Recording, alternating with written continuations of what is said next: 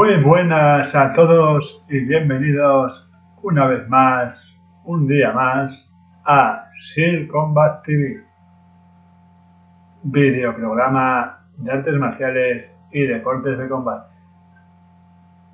En el vídeo de hoy vamos a hablar de los samuráis.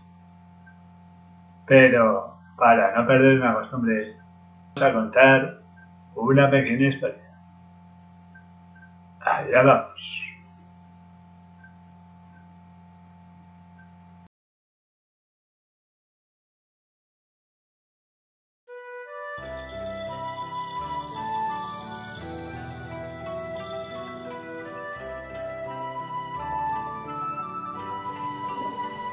Los samuráis, las espadas más letales del Japón feudal.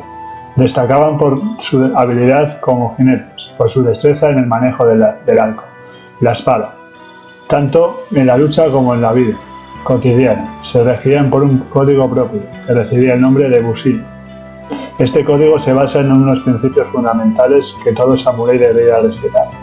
Honradez, justicia, valor heroico, compasión, cortesía, honor, sinceridad, deber y lealtad.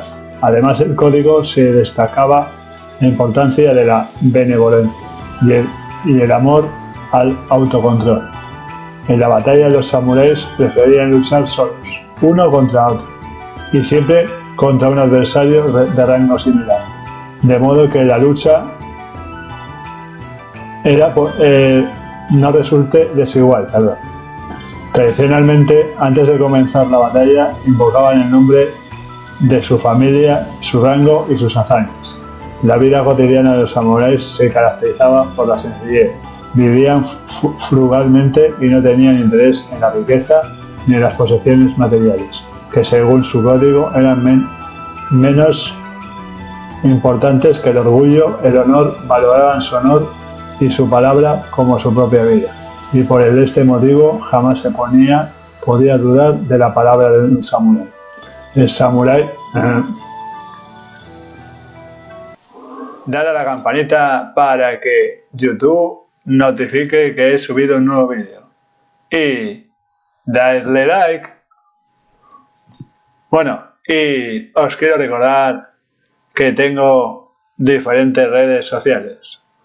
Facebook, Instagram donde estoy, subo contenido a diario nuevo y donde también estoy muy activo. Así que ya sabéis, suscribiros y eh, todas esas cosas. Sin más preámbulos, nos vemos en el próximo vídeo.